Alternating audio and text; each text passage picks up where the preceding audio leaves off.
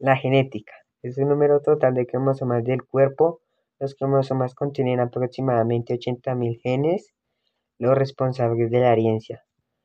Una genética es el número total de cromosomas, o sea, todo el ADN de un organismo, incluidos sus genes, los cuales llevan información para la elaboración de todas las proteínas requeridas por el organismo, y las que determinan el aspecto, el funcionamiento, el metabolismo, la resistencia, infecciones y otras enfermedades, y también algunos de sus procederes. Cromosomas. El ADN es en definitiva la molécula en la cual se almacenan las instrucciones que permiten el desarrollo y funcionamiento de los organismos vivos.